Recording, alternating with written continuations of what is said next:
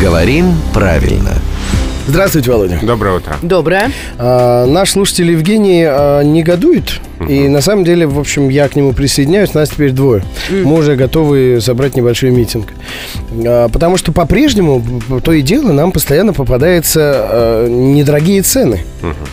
А ведь цена должна быть невысокой. На самом деле, конечно, да.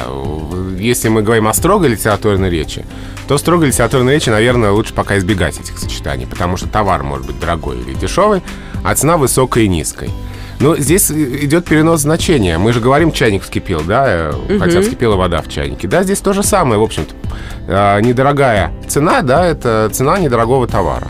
Поэтому в разговорной речи такие конструкции допустимы, и словари это фиксируют строгой литературной речи пока избегаем. Я даже не знаю, нам с Евгением оставаться пикетировать здесь э, здание Грамоты.ру или сворачиваться и это... Э, сворачивайтесь, пока не замели. Пока не замели. О, смотрите, разговорное слово себе позволили. А тоже живой человек, в конце концов. Хоть и главный редактор Грамоты.ру.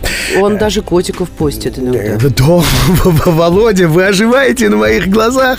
Пропадают крылья куда-то. Да, это Владимир Пахомов, друзья. А рубрику «Говорим правильно» слушайте э, ежедневно по будням в конце каждого часа в 7.50, 8.50 и в 9.50.